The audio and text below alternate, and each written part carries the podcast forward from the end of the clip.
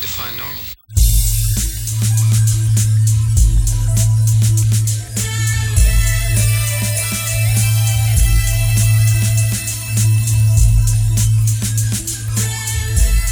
Não há ninguém aqui a não ser os menos procurados do FBI.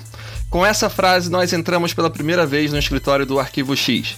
E agora, você conhece a Resistência Exer. Eu sou o Gabriel e eu ainda quero acreditar. Eu sou o Marcos Vinícius e o governo nega conhecimento.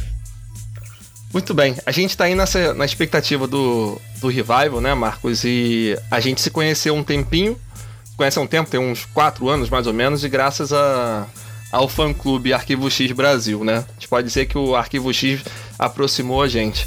Já tem um tempo que a gente troca umas ideias sobre o seriado e agora surgiu essa oportunidade de gravar um podcast, né, sobre o Arquivo X, a Resistência Exer. É, e acho muito bom a gente começar agora falando um pouquinho sobre a história que, nós dois temos, né? É, sobre o Arquivo X, como que cada um conheceu o seriado, é, se teve algum primeiro episódio que você assistiu, que você se lembra, enfim. Né? É, comigo, é, eu conheci Arquivo X a partir do, do meu irmão. Eu tenho um irmão que é quatro anos mais velho do que eu. É, na época da década de 90 eu era fascinado por uh, histórias de, de ET. Cheguei a comprar algumas daquelas revistas da UFO, né, que tem aqui no Brasil. É, sempre que saía matéria no Fantástico também eu ficava de olho. E, e esse meu irmão falou: Ah, assiste esse seriado porque é bacana. Fala é sobre um pessoal que investiga fenômenos paranormais, também lida com, com alienígenas, com extraterrestres. Acho que você vai gostar. E o primeiro episódio que eu assisti, é, eu lembro até hoje que eu assisti numa televisão é, pequenininha que tinha lá, é, que era difícil de sintonizar alguns canais, você tinha que rodar um, uma, uma rodinha assim na lateral da, da televisão para até, inclusive, conseguir colocar cor na televisão. é, e o primeiro episódio que eu lembro de ter visto foi o, o Hospedeiro, que é um episódio da, da segunda temporada. Eu, assim, eu não me lembro em que ano que foi isso que eu assisti. Eu acho que não foi. Não foi da primeira vez que estava passando esse episódio no, uh, no Brasil. Né? Assisti pela Record. Na época não tinha TV a cabo também. Uh, e eu lembro que assisti esse episódio eu achei muito maneiro, é muito bizarro também ao mesmo tempo. Eu nunca me esqueço daquela parte que o cara tá tomando banho e ele vomita tipo uma planária gigante pela, né, pela boca dele, que era a forma de reprodução lá do, da, do monstro da semana uh, naquela época. E eu havia gostado bastante do, do suspense, da, da investigação da, na história. E aí eu continuei assistindo e em algum momento eu me peguei apaixonado pela, pela Scully. E aí eu nunca mais parei de, é, de assistir o Arquivo X. E como é que, como é, que é a sua história? Bom, eu, eu comecei a ter ciência do Arquivo X lá mesmo no, na segunda metade dos anos 90. Né, eu, naquela época eu não tinha acesso para assistir a série e tal, mas sempre tive aquela curiosidade, sempre alimentei aquela curiosidade e tal. E cheguei a ver uns episódios perdidos na Record na época, mas foram episódios bem perdidos mesmo. Mas eu ainda tenho aquela memória, assim, de. Depois de. Assim, eu fui ver a série mesmo mais ou menos em 2011, 2012, né? Uhum. E. Ainda assim eu consegui reconhecer os episódios que eu tinha visto lá naquela época lá. Que foram uhum. o Quando a Noite Cai da primeira temporada, né? Aham, uhum, ia ser muito legal mesmo. No final da primeira temporada, eu até confundia ele achando que era o episódio piloto. É porque tem, tem floresta no meio, né? Um pouco parecido. É, e também tem uma outra coincidência também, porque o episódio piloto. Não, tem o episódio piloto, depois tem o segundo episódio de fato, e o terceiro seria o episódio de Eugene Toomes. Aí, lá no Quando a Noite Cai, o episódio seguinte é a sequência do Eugene Toomes. Aí faz um certo sentido essa confusão, né? Ah, entendi. Uhum. E o outro episódio que ficou bem marcado, assim, que na época eu fiquei até com medo, assim, tal, era mais novo, foi o episódio Via Negativa, da oitava uhum. temporada. Daquele cara que, que invadiu os sonhos das pessoas, né? É, sim, que era um, episódio, assim, mais focado no John Doggett e tal, né? Nós vamos apresentar uhum. ele mais tarde e tal. É no verdade. decorrer do podcast. E eu lembro que eu, pô, eu tava sozinho em casa lá, vi aquele cara flutuando num corredor escuro assim. em posição de lótus com o terceiro olho na testa, assim. Achei muito assombrado aquilo, muito sinistro. Sim, típico do Arquivo X, esses roteiros estranhos. Típico do Arquivo X. É. é. uma coisa que todo mundo fala, é, eu não sei se isso aconteceu com você, comigo pessoalmente não aconteceu, mas é que quando tocava a musiquinha do Arquivo X, a pessoa já se arrepiava toda, já começava a, se, a sentir o medo do, do episódio lá para começar. Mas eu, eu, me lembro que é, assistindo em casa, né, muitas vezes na aí já mais tarde com a, com a Fox, coisa e tal, que a, a, minha mãe também assistindo assim perto na, na sala é, brincava, né? Que assim que tocava a musiquinha do Arquivo X, ela pegava no sono. Que a música do então, se ela queria tirar um cochilo, ela pedia pra colocar a musiquinha né? do, do Arquivo X. Né? É. Pois é, é verdade. Ela é muito marcante mesmo. Depois de um tempo, ela passou a ser usada para tudo na internet, né? Tudo relacionado a alguma coisa esquisita, né? Até programas da Rede Globo também colocavam essa musiquinha em alguma pauta de matéria meio, meio estranha, né?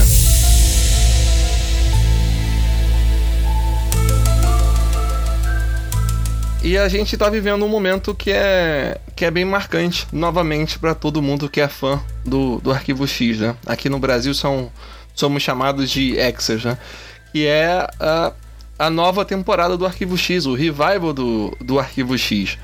Né? E essa é uma das nossas principais motivações para fazer esse, esse podcast, para fazer o site da o podcast da Resistência Hexer, né? Porque é um momento que tá dando muita vontade uhum. de falar sobre Arquivo X, né? De voltar a trocar figurinhas sobre Arquivo X, de falar sobre aquele material que a gente comprou na década de 90, aquele material que a gente está comprando no, uh, no sebo, né? E uma das propostas do que a gente tem daqui até o início da, da série, que está bem perto, do revival, né? Que está bem perto, é exatamente fazer um, um pequeno apanhado de acontecimentos que já se passaram no, no Arquivo X, mas não algo muito profundo, algo assim, é, mais tópico, é, só apenas uma apresentação mesmo, e depois, quando o revival começar, que a gente faça um, é, um review de cada episódio do, uh, do revival. Né? A gente sabe que aqui no Brasil o primeiro e o segundo episódio vão ser seguidos, né? E o segundo a gente sabe que vai ser simultâneo com, com os Estados Unidos. Então é possível um próximo um próximo episódio nosso aqui da Resistência X de ser os dois primeiros episódios do, do Arquivo X juntos, né? É, é, essa ideia do, uh, do podcast, na verdade, ela é antiga. Ela já tinha sido compartilhada com, comigo, pelo menos, por um amigo que fazia parte também, que faz parte, né, do, do fã-clube do Arquivo X Brasil, que é o Márcio José. Há muito tempo atrás ele tinha falado com a gente a ideia de fazer um podcast. E nesse ano, Agora, esse ano não, já é ano passado, né? Em 2015 mesmo foi que é, eu mais ou menos abracei essa ideia, né? Comentei com, com você, chamei o Márcio também para participar, mas infelizmente ele estava um pouco mais pegado no trabalho e não estava podendo se comprometer com, com a ideia. Né? Mas fica já o abraço para ele, que foi o cara que deu a ideia uh, original do podcast. E possivelmente ele vai participar do, de algum podcast aqui com a gente uh, conversando um, um pouquinho, né? A nossa ideia é, passando o revival também, a gente é, fazer um, tentar fazer um review de tudo aquilo que já se passou na série, né, de cada episódio, é, e também falar sobre os temas pertinentes à, à série, né, desde a ufologia Sim. até mesmo a, a paranormalidade, né? Mais ou menos por aí, não é? Pois é. E o que, que mais que a gente pode falar para iniciar o Arquivo X? Né? A gente tem como um grande grande guru do Arquivo X foi o Chris Carter, né? Que é o, o diretor, foi o criador da, da série. Escreveu a maior parte do, dos episódios, né? A maior parte dos é, os filmes também, né?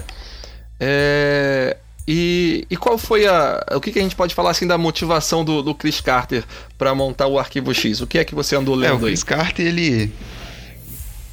É, ele era um surfista, né, na década de 70 e tal. Não, quer dizer, ele era um, uhum. um jovem na década de 70 e tal que era fã de, uma, de um seriado chamado Kolchak e os Demônios da Noite. Né, esse seria uhum. a principal influência para o Arquivo X. E outro seriado também que antigo que podemos levar em conta aí é o Além da Imaginação, né? Que Exato. Uhum. Muita, muitas histórias do Arquivo X foram diretamente inspiradas, né? Do Além da Imaginação. É, tem um episódio Arquivo X, né? Que é o. Aquele do Mutato lá da quinta temporada, não lembro o nome agora. Uhum. Ele é um episódio, assim. O Promet... é Prometeu pós-moderno. Do. Pós Ele é um episódio uhum. bem, assim, Sim. feito no, nos moldes do Além da Imaginação, né? O Arquivo uhum. X é como se fosse o Além da Imaginação dos anos 90, né? Tipo, né? A principal uhum. referência de ficção científica né? dos anos 90. E que uhum.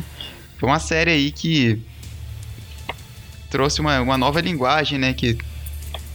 Exato. É. Acho que até o Arquivo X, uh, é, questões sobre extraterrestre, sobre paranormalidade, era visto só num gênero ou de terror, né? É, mas muito pouco explorado pela ficção científica. E quando era explorado também era é, de uma forma muito debochada, digamos assim, né? O Arquivo X, ele, para transformar esses assuntos em assuntos mais sérios, ele investiu muito em uma ciência toda por trás do, dos episódios, né? Então, assim, todo o roteiro era consultado uma, uma cientista para que desse exatamente o um embasamento àquilo que estava sendo, sendo discutido. E eu acho que isso foi um grande diferencial para a época, para que as pessoas começassem a realmente assistir aquilo, mas com uh, uh, uh, o respaldo científico por trás, para não saber que é, é só uma, uma baboseira ou é só falando histórias sem noção, né? Metendo a cara e tal. Acho que isso foi uma, uma característica bem importante para a década de 90 pro, no seriado do, do Arquivo X. É, é outra coisa é. que eu queria falar também que o Arquivo hum. X ele consolidou um formato que foi trazido pelo Twin Peaks, né? Que foi uma série que teve apenas duas temporadas e tal no início da década de 90. Ela, ela começou e acabou um pouco antes do início de Arquivo X, né? Ela uhum. foi uma série que já trouxe uma linguagem diferente no sentido de que as séries dos anos 80 elas meio que traziam histórias que é, tinham início, meio e fim em cada episódio, né? Como se cada episódio ah, tivesse sim. uma finalização, né? Como se tudo voltasse ao normal em cada episódio. Uhum. Aí Twin Peaks veio quebrar essa barreira, né? trouxe uma linguagem mais cinematográfica pra TV. Né? Aham, uhum, e... bacana. E aí, e aí o Arquivo X já vem inspirado nessa ideia de montar toda uma, uma mitologia. É, foi né? meio que um, Na verdade, a, não sei dizer se a mitologia foi foi pensada logo, logo de início ou se foi algo que foi sendo é, uhum. É, desenvolvido com o tempo. tempo. Até onde a gente sabe parece que, parece que sim, né? Porque foram acontecendo algumas coisas ao longo da, principalmente da segunda temporada, né?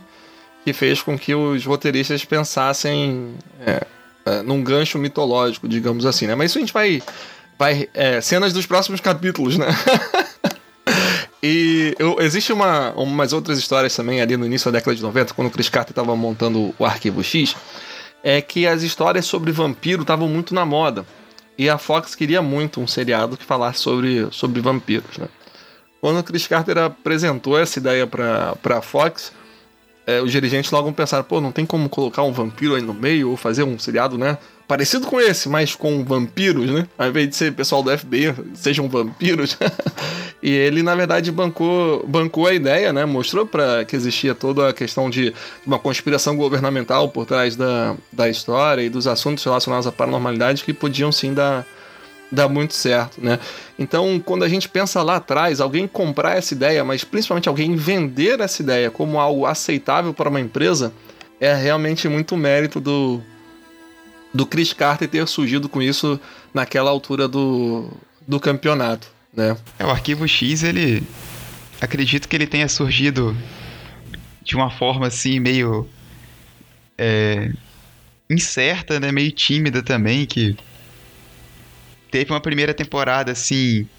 Parece que não se teve uma garantia de que ela ia ser renovada e tal. Mas a série foi ganhando confiança, uhum. assim e tal. Até a, a, terceira temporada, a quarta temporada, ela tinha um status de cult, assim, né? Acho que era reservada uhum. só a certos nichos, assim e tal. E uhum. passou a se popularizar mais da quarta e quinta temporada, com a questão do primeiro filme também. Uhum, sem dúvida. É, a gente havia conversado também antes, a gente vem conversando muito sobre fazer esse, esse episódio, né? O episódio piloto da Resistência X. E a gente tem sempre conversado sobre assim, as coisas que o Chris Carter teve que bancar naquela época, né? A gente estava conversando sobre a, sobre a escolha da atriz para é, representar a Dana Scully, né? Que ficou no, é, a Gillian Anderson ficou no papel da Dana Scully. E é, o que acontece é que os dirigentes da Fox queriam uma loura alta peituda, né? Para fazer o papel da, da Scully. Só que ele acreditava que precisava de uma outra pessoa para passar exatamente uma imagem de cientista, uma imagem de, de seriedade por trás daquele, daquela personagem, né?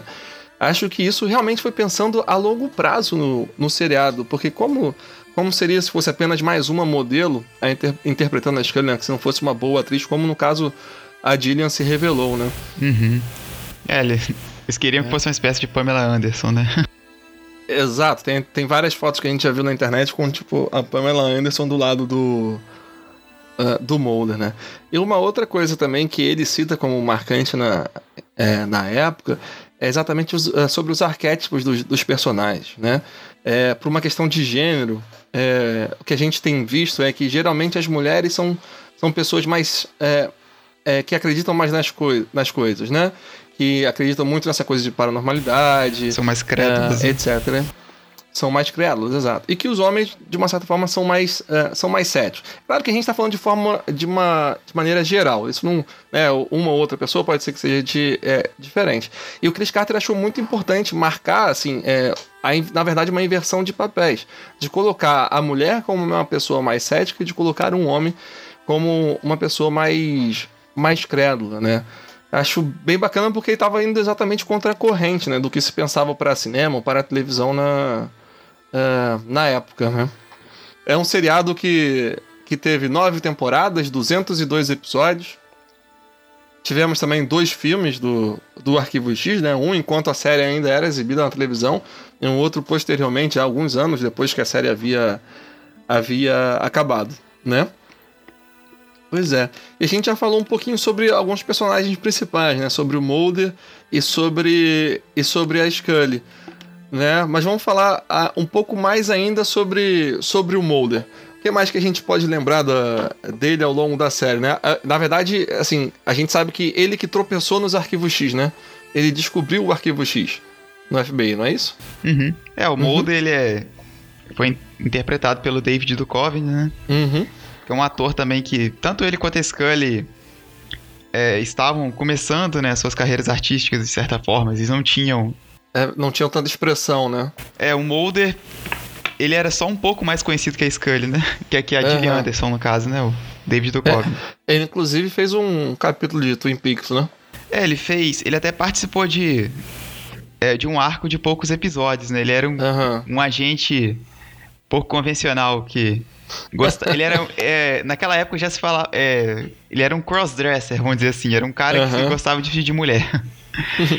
ele tinha. É, é Denis e Denise, né? Quando ele assumia a identidade feminina, ele, ele queria ser chamado de Denise e tal. Uhum.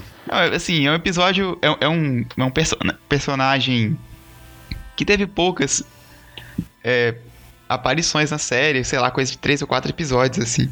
Uhum. Mas que já, já trouxe né, um papel de mais expressão pro David Duchovny, né? Que Twin Peaks também é uma série aí que tá uhum. para retornar também. Uhum.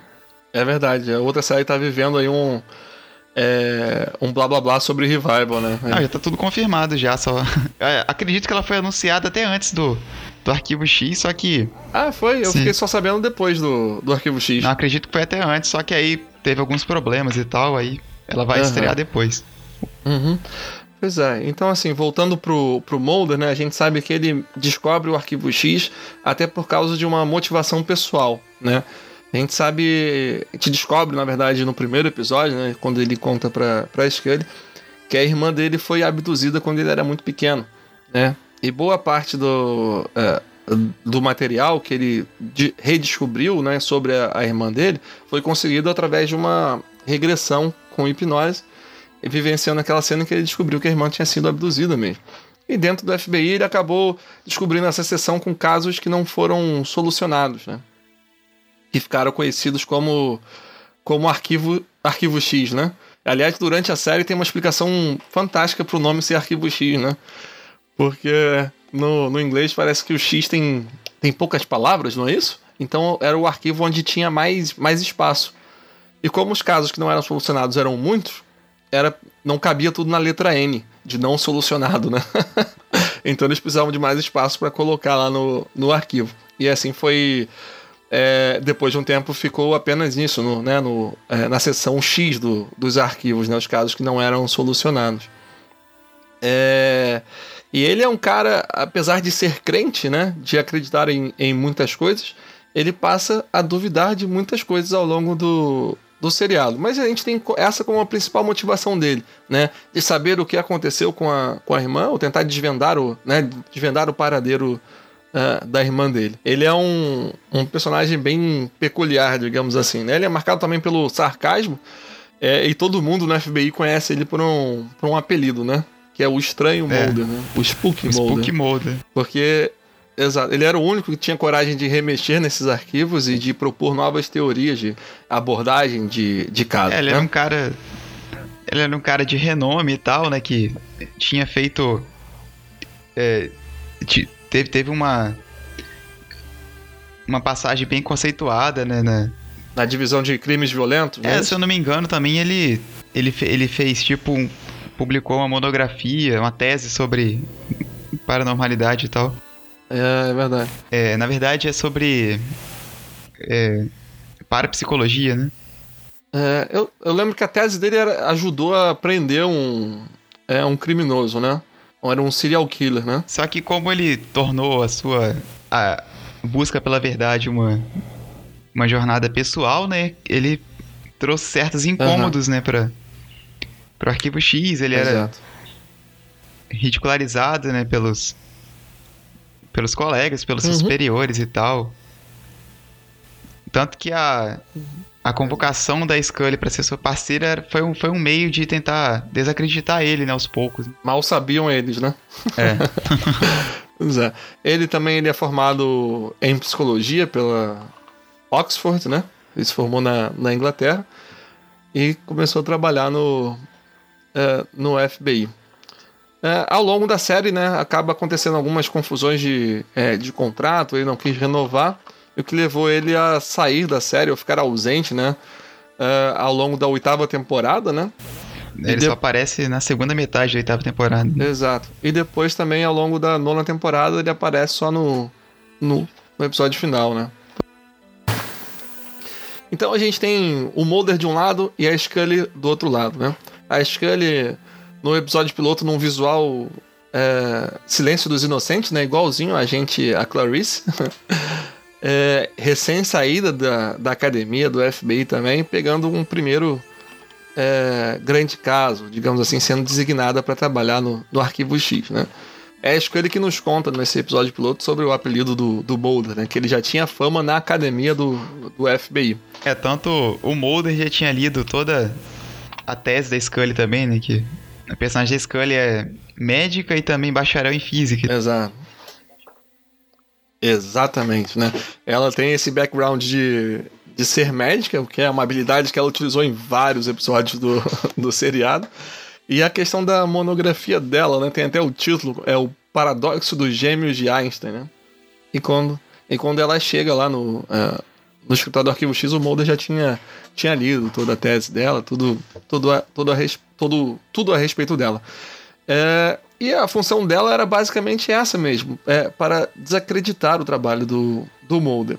O problema é que ela acaba conhecendo o Mulder. Né? Na verdade, assim, os dirigentes querem que ela desacredite o Mulder, mas sem falar para ela que o trabalho dela é esse, desacreditar o Mulder, né? E ela, como boa cientista que é, sempre tenta dar uma explicação lógica, né? dentro do que a ciência hoje em dia consegue comprovar ou, ou não, né? É, e ela vai começar a enfrentar muitas dificuldades a respeito, mas ela conhece o Mulder, acaba é, compreendendo o lado dele, principalmente o lado pessoal também, né? Que existe uma, uma busca ali pela, pela verdade. E ela passa então a, a ajudar o Mulder, né? Então, o que no momento era para ela acabar com o trabalho dele, ela acaba dando mais força ainda no, no trabalho dele. Né? Ao longo da série a gente viu algumas vezes as tentativas de fechar a divisão do, dos arquivos X, né? E de separar o, o Mulder e, e a Scully. Além das várias mortes é... do Mulder também. Né? Exato, né? Essa era uma grande estratégia do arquivo X. Uh, e a Scully, a Gillian Anderson, né, a atriz, ela participou de, de quase todos os episódios da, da série. Acho que, se não me engano, ela só não participou de um episódio, né? Que foi quando ela uh, esteve grávida e precisou uh, ficar afastada do seriado, mas aí foi um episódio. Episódio só. bem. bem ruim, por sinal. Né? Um episódio que fala, inclusive, sobre vampiros, né? Já que a Fox queria é. vampiros. toma, toma um episódio. É, ela, o Arquivo X usou aqueles recursos de, né, de gravar enquanto ela estava grávida, de não filmar a barriga dela, ela aparecer sempre atrás de alguma coisa e tal. Ou com jaleco Exato. também. Pra... Até o momento que ela precisou sumir. E o recurso que eles usaram foi abduzir a, a Scully, né? E, ela, e, e a partir daí, uh, toda a história da, do seriado teve um grande salto de uma grande mitologia que se desenvolveu, né? Além do Mulder e da Scully, a gente tem mais alguns personagens também. A gente tem o, o Skinner, que a gente vai descobrir no final da, uh, da primeira temporada, não é isso? Qual é o episódio que ele... É, ele, ele aparece no episódio Eugene e Tooms voltam a atacar, uhum, episódio 21. Pois é. é. E a gente fica descobrindo que o Mulder e a Scully têm um, é, um dirigente, né? Tem alguém para quem se reportar, né? É, ele respondia pelos dois, né, e tal. Exato. Todos os relatórios dos seus dos casos eram entregues a ele. Muitas vezes ele tinha que acobertar uhum. coisas que enfim, como você vai relatar um, um evento sobrenatural e mandar para seus superiores, Exato. né? Tipo... Exato. Assim como todas as pessoas do FBI, ele também queria uma, um relatório que fizesse o mínimo sentido lógico, né? Sobre o que é que eles estavam investigando. É, com o passar do, é... do tempo também, ele foi é, tendo mais consciência do que seria tal conspiração e tal, né? Que o Mulder insistia em descobrir e tal. E ele, de, uhum. de mero chefe, ele ele passou a se tornar amigo dos dois, assim. Mas pro final da série ele ajudou os dois bastante. Então. Exato. Mas até então, no desenvolvimento da série, a gente sempre ficava em dúvida, né? De qual lado que, que o Skinner eh, estava, né? Se era realmente do lado do Mulder e da Scully ou se era do, do lado do, do governo. É, pois é, o Skinner ele foi militar, né? Ele lutou no, no Vietnã, não é, é isso? tem um episódio da terceira temporada, né? O Avatar, que ele Fala uhum. um pouco de, desse passado do, do Skinner. Né? Uhum. De como todo jovem que lutou no Vietnã um passado um tanto quanto traumático, né? Pois é. E ele conseguiu. É, é, ingressou na carreira no, no, FBI e chegou ao cargo de diretor assistente, né? E aí sendo responsável é, pela divisão do, do Arquivo X, né? Uma das responsabilidades de, dele dentro do, do FBI. O Arquivo X, que inclusive colocou ele em várias enrascadas, né? Eu só ia comentar que tiveram uns poucos episódios também que eram focados somente nele. Aham, uhum, é verdade. Tem um da sexta temporada, que eu não lembro agora o nome, em que ele é, ele é meio que conta, ele é contaminado, né, por uma espécie de nanotecnologia. Né? Ah, por uma nanotecnologia, é verdade. Em que um outro personagem também comandava essa nanotecnologia, né? e aí esse ele acabou sofrendo muita chantagem, né, para fazer o que os outros queriam. É verdade. Ele sofreu um bocado, né? Exato. É, temos um outro personagem também, talvez o, é, um dos personagens mais marcantes ao longo da, da série, juntamente com Mulder e, e a Scully, que é o famoso Canceroso, né? Aquele personagem obscuro, sombrio, que sempre aparecia com um cigarrinho, mesmo em ambientes fechados, né?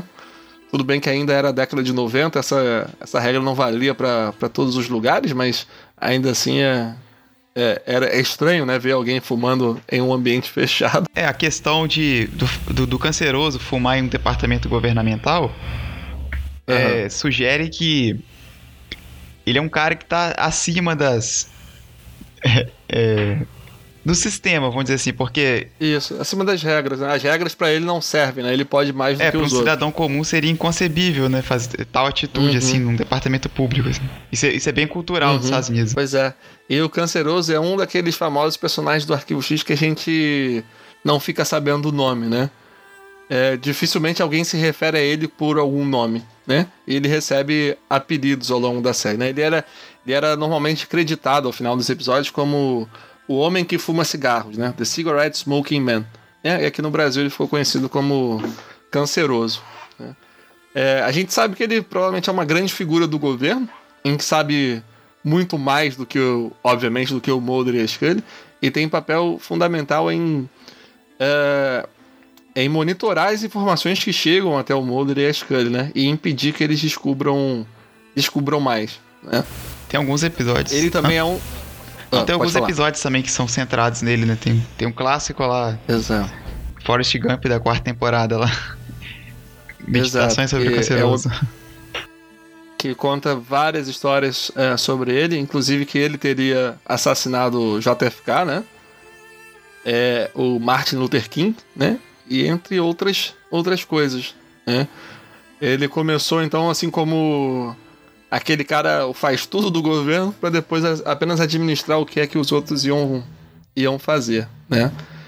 É, ele também tem uma participação marcante na mitologia da série, então foi um personagem que continuou ao longo de todas as nove temporadas do, uh, do Arquivo X, né? No final a gente acaba descobrindo qual é o, o nome dele, mas ele, o nome mais marcante dele mesmo é o Canceroso.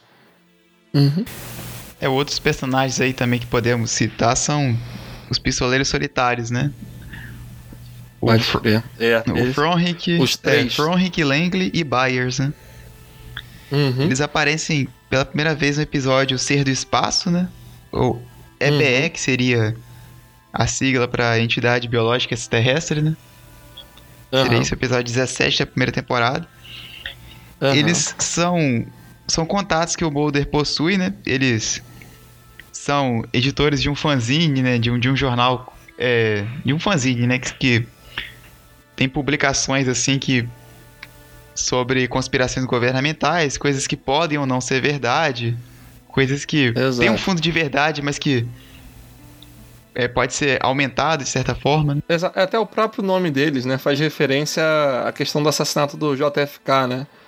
Da, da teoria que não foi uma pessoa, né, que que matou, né? Que foram outras pessoas, mas é o Lee Harvey Oswald, que foi o cara que né, é o, o bode expiatório ou o cara que realmente matou o JFK, né? Mas pelas análises, é, uma bala só não poderia ter matado uh, o JFK, por causa de todos os ferimentos que ele tinha no, no corpo. Então que não teria sido um atirador solitário, né?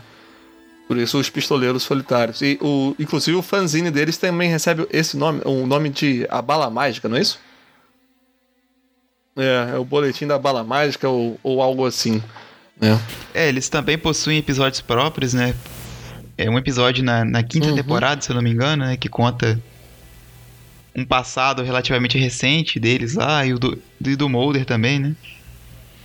Uhum. Um episódio que é a continuação desse lá na sexta temporada.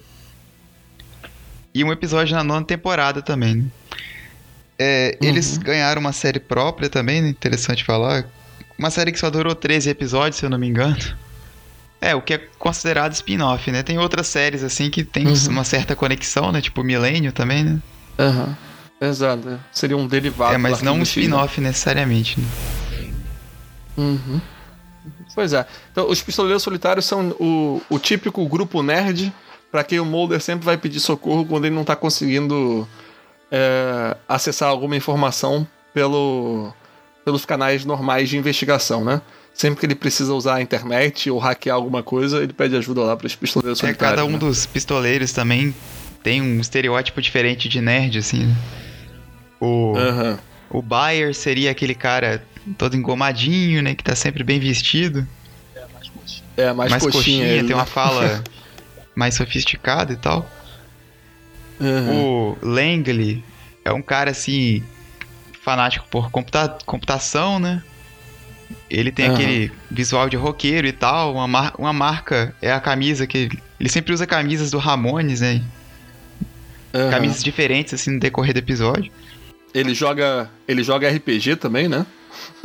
ele. Uma, uma coisa também, né, que. Eu tinha até comentado com você que o fato dele usar uma camisa do Ramones também tem uma homenagem que ele fez ao vocalista, o Joey Ramone, que que faleceu Exato, mais ou menos na época, na, na época do, do final da série, né? Que ele usou uma uhum. camisa assim Oi Vive. E o, e o Frohig, qual seria o estereótipo dele? É ele, é, ele é um cara mais velho e tal, né? Uhum. Não sei explicar. Baixinho, invocado. É, baixinho, invocado. Pavio curto e tal. Né? Exato. Ele é aquele cara que, que usa uma luvinha com os dedos recortados, né? É. Ele tem uma paixão platônica pela Scully também, né? Exato. Vários episódios que ele se declara para ela, assim. Exato. Em alguns, inclusive, que ele aparece para tentar consolar ela, né? Numa dessas em que o Mulder supostamente morre, ele aparece para consolar a Scully. e o Frohink, ele. Se eu não me engano, ele é até um dos. É assim, uma das pessoas envolvidas na produção da série, né? Uhum. Eu acho. Eu acho que é, os três têm algo relacionado. Algum tipo de. algum nível de produção na série. Seja tipo em relação a som, né? Ou iluminação, coisas desse tipo. É uma coisa assim, bem no, nos bastidores, né?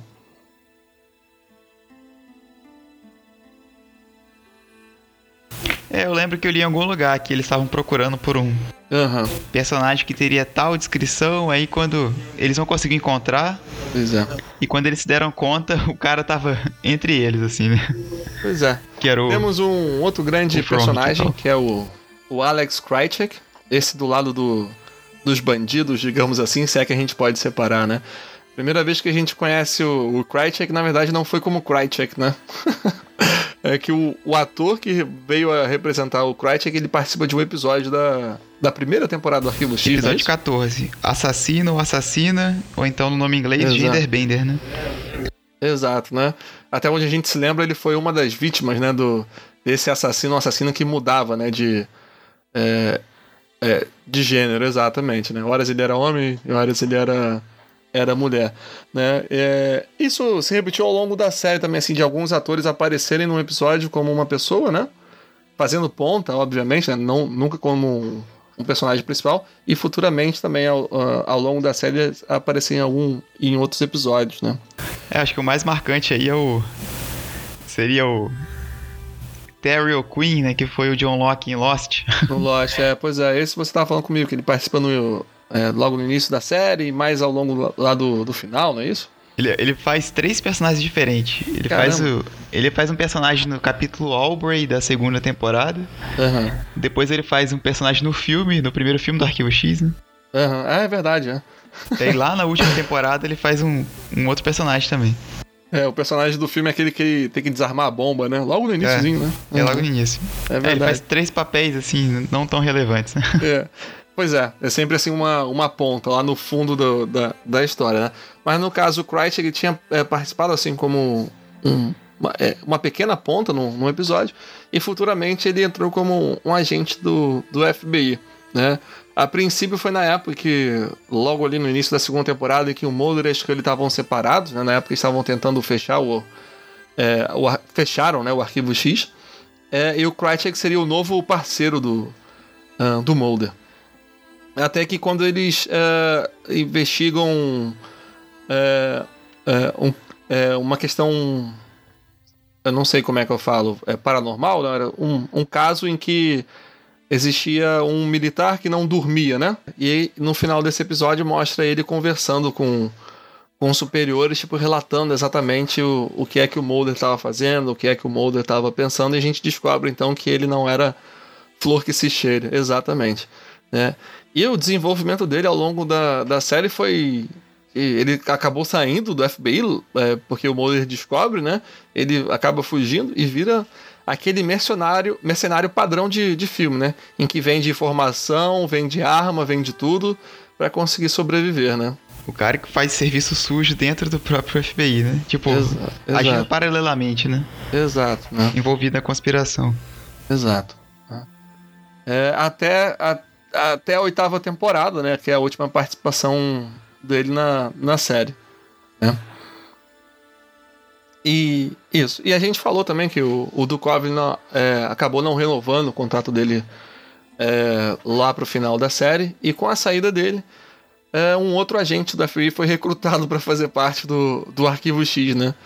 Primeiramente, ele foi recrutado para tentar encontrar o agente Mulder. É, que, foi o, a hum. principal questão né, da oitava temporada era onde está Exato. o Mulder. Onde está o Mulder, pois é. Né? E ele foi recrutado porque o Mulder havia sido desaparecido, né?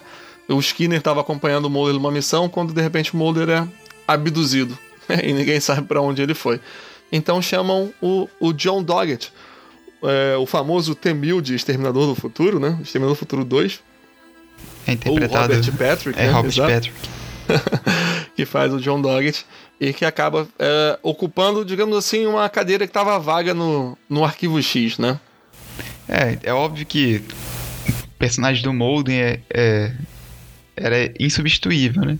Uhum. Mas o, o Robert Patrick é um excelente ator e tal, ele ele de certa forma supriu essa lacuna, né? não substituindo o Mulder. Uhum. Mas ele trouxe um personagem assim bem expressivo, um personagem que teve uma breve mitologia também, né? Uma, uma, um breve. É, uma história de fundo também sobre o desaparecimento do, do filho dele, né? Uhum. E os episódios centrados nele são bem interessantes, né? Ele, ele tem uma personalidade. Tipo assim, a partir do momento em que o, o Mulder desaparece, né? Uhum. A Scully tem que ser, de certa forma, a, a crédula, né? Que Exato. Ela, Exato. Até porque ela, ela passou por muita coisa até a oitava temporada, se ela não acreditasse. Exato. Pois é, sendo que sem o Mulder, é preciso que alguém levante aquelas teorias que, no final das contas, ajudavam a resolver o arquivo X, né? Seja, É, e- seja prendendo o, o monstro, né? Seja prendendo o psicopata, mas que, de uma certa forma, era aquela famosa teoria fora da caixa, né? Fora do pensamento tradicional. É, e quando ele chega, acho que ele tem que fazer exatamente esse contraponto. E o Doggett, ele trouxe uma personalidade mais cética ainda, né? Que Exato. ele, ele era cético que, é, como a Scully no início da série, mas de uma forma diferente. Que ele, ele é um cara mais turrão, assim, né? Esse fuzileiro, né? Uhum, uhum. Ele é um cara, assim, de, de, né, de pavio curto, assim, mais... É como se fosse o São Tomé, né? tipo, tem que ver pra Exato. crer e tal. É, é que é exatamente uma. é, é, o que a Scully era mais ou menos no, no início, né? Só que, ao contrário da Scully, ele não, não, não possuía assim, um conhecimento científico, né?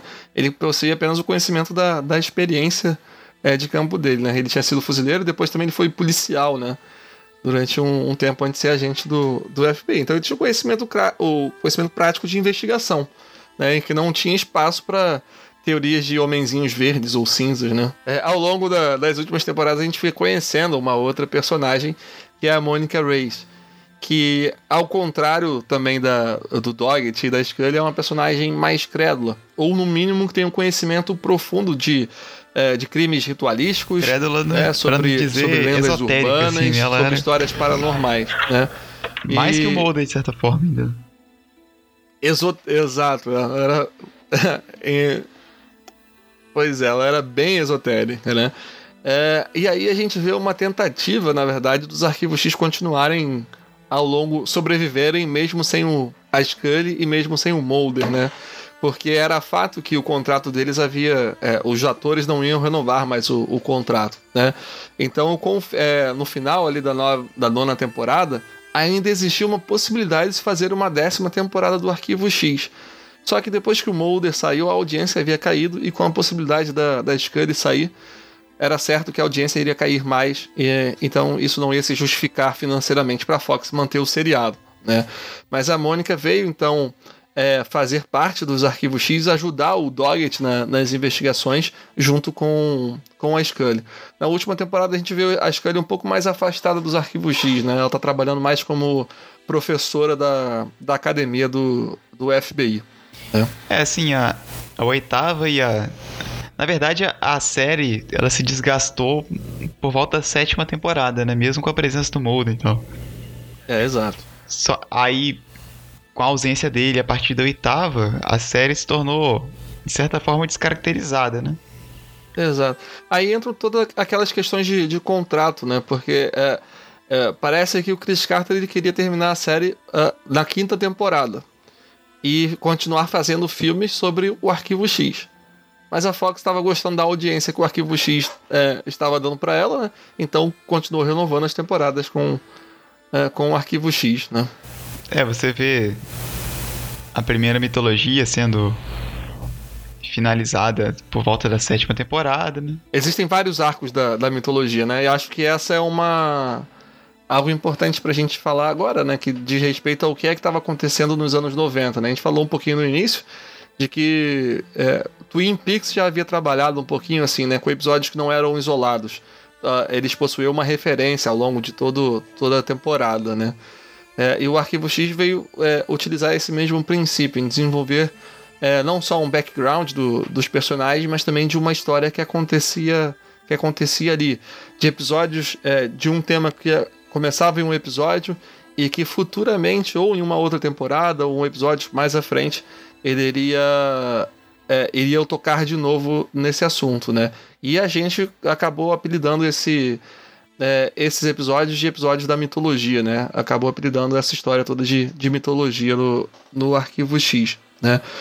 É, muitos desses episódios são aqueles famo famosos que terminam com é, To Be Continue, né? É, que aconteciam, incrivelmente, o Arquivo X não fazia isso apenas no, no final de temporada, né? Costumava fazer também é, no meio da, das temporadas, deixar todo mundo na, é, na expectativa, né?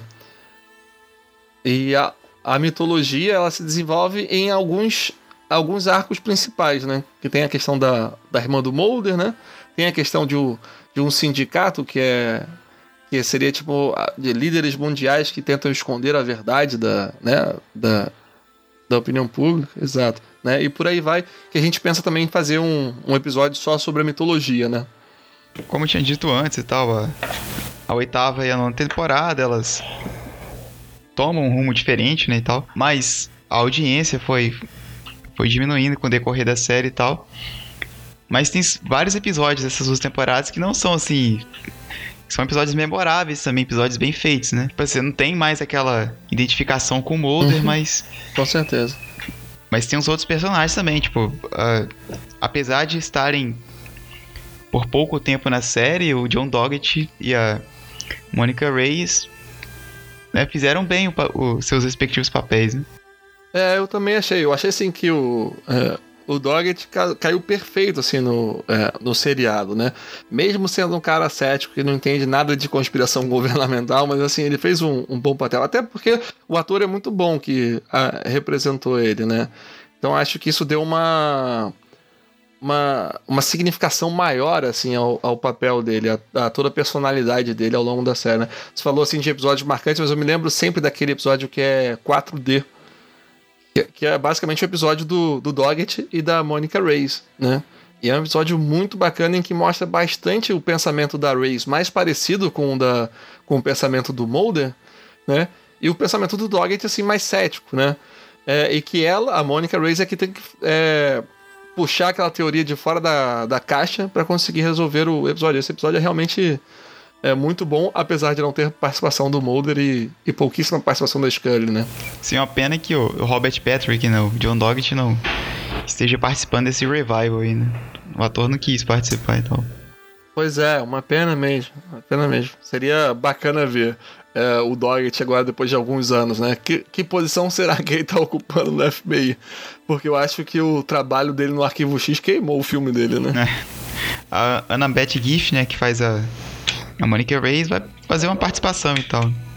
Bom, então a gente tem isso que eu havia falado antes, né? Os episódios uh, envolvendo a mitologia da série. E, por outro lado, haviam também os episódios que a gente conheceu como monstros da semana, né? é, esses monstros da semana eles acabam sendo essa receita, na verdade, dos monstros da semana acabam sendo reproduzidas em outros seriados é, mais recentes, né? Mas o Arquivo X meio que inaugurou essa essa franquia, digamos assim, né? Estabelecendo um personagem monstro em que iria ser o é, o principal foco da investigação do Mulder e, e, da Scully em um episódio que possuía início, meio e fim, né? Aquele episódio que é muito bom para indicar para as pessoas que nunca viram uh, o Arquivo X, né? É, tem vários monstros da semana aí que são icônicos, né? Uhum. Na primeira temporada aí nós temos o Eugene Toomes, que ganha dois uhum. episódios, né? Na primeira temporada. Exato. Ele é um mutante que tem a capacidade... Que come fígados. É, né? ele come fígados a cada... Ele hiberna, né?